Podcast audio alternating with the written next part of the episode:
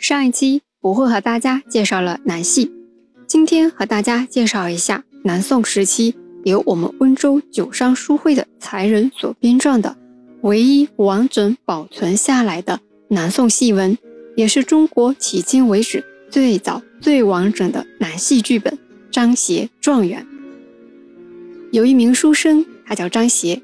有一天，他做了一个奇怪的梦，梦醒之后，张协就告别了家乡。前往京城准备考取功名，在奔赴考场的路上遇到了一伙强盗，并且被强盗打劫了，还受了伤，没了钱财，人又受伤了，还在他乡人生地不熟的，怎么办呢？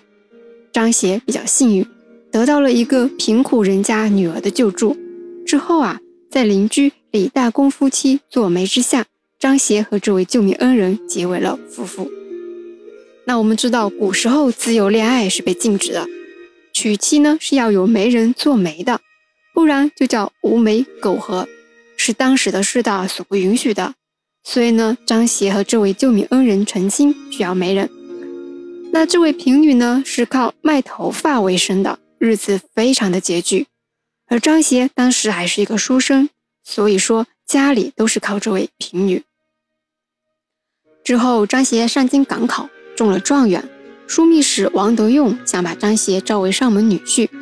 在宋代啊，有个习俗，就是很多权贵或者商贾人家会在放榜当日去看名单，然后把中举的人呢招为女婿。这在古代很频繁啊，比如欧阳修就是中了名次之后啊，被自己的恩师屈衍招为女婿的。这就是宋代的榜下择婿风俗。朝中高官都喜欢在新科进士中挑选乘龙快婿。那张协有没有答应做王德用的女婿呢？没有，张协拒绝了。那听众老爷们听到这里肯定会想：哎，那张协看来还是个好男人啊，富贵了也没忘记发妻。那故事的发展线是不是这样呢？不要着急，我们继续往下听。张协中了状元后，一直留在京城。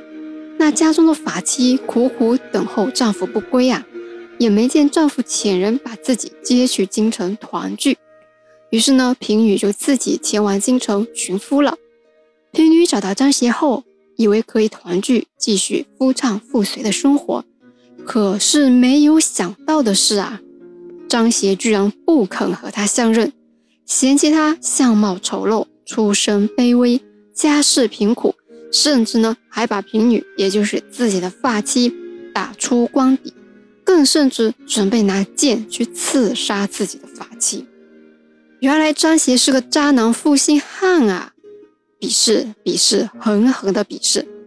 这件事后来被王德用知道了，于是王德用就把平女收为了义女，这样张协才肯相认。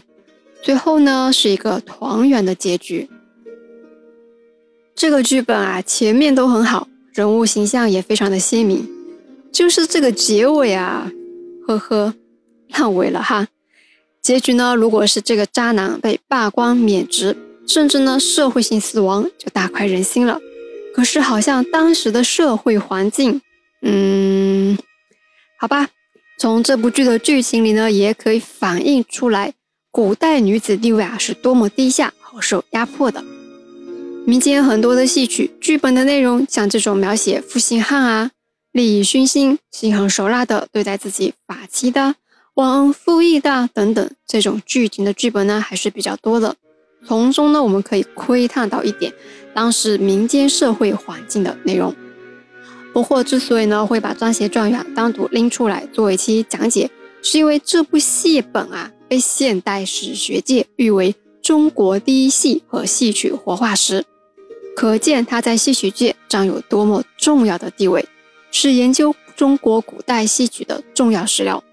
不过，作为土生土长的温州人，看到自己家乡创作出具有这样贡献价值的剧本呢，也是很骄傲的。